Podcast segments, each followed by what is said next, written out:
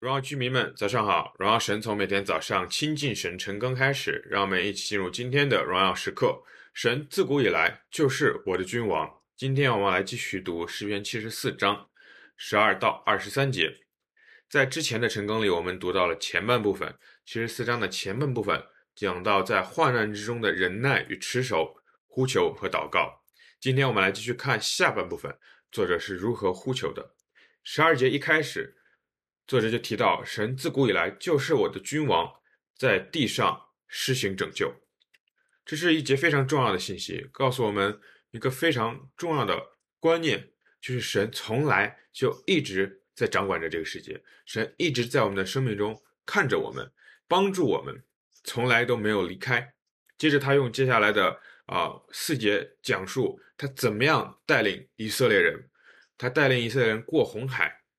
开辟江河，掌管时间，掌管季节。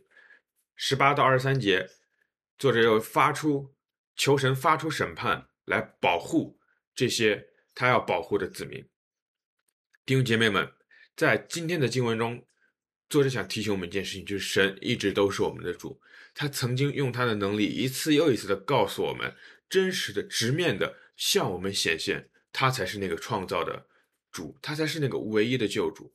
以色列人在出埃及的时候有云柱火柱，在进入应许之地的时候有神征战的陪伴。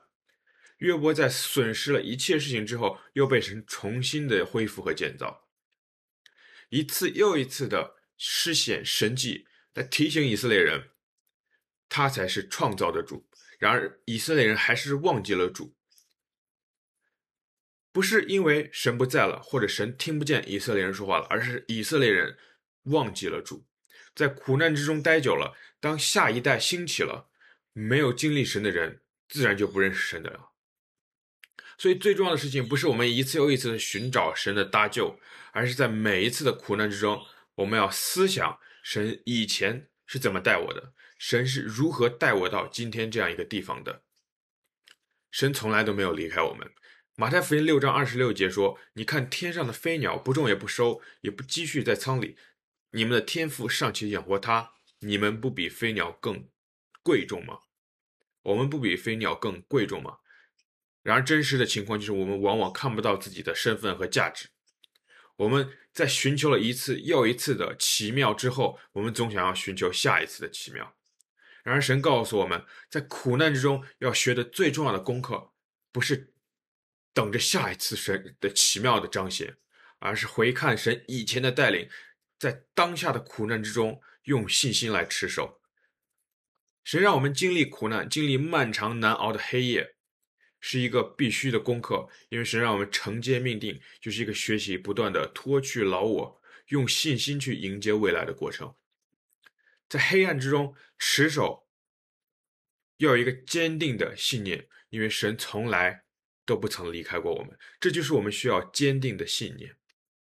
今天欢迎大家用十二节，神自古以来就是我君王，在地上施行拯救，来做一个导读的操练。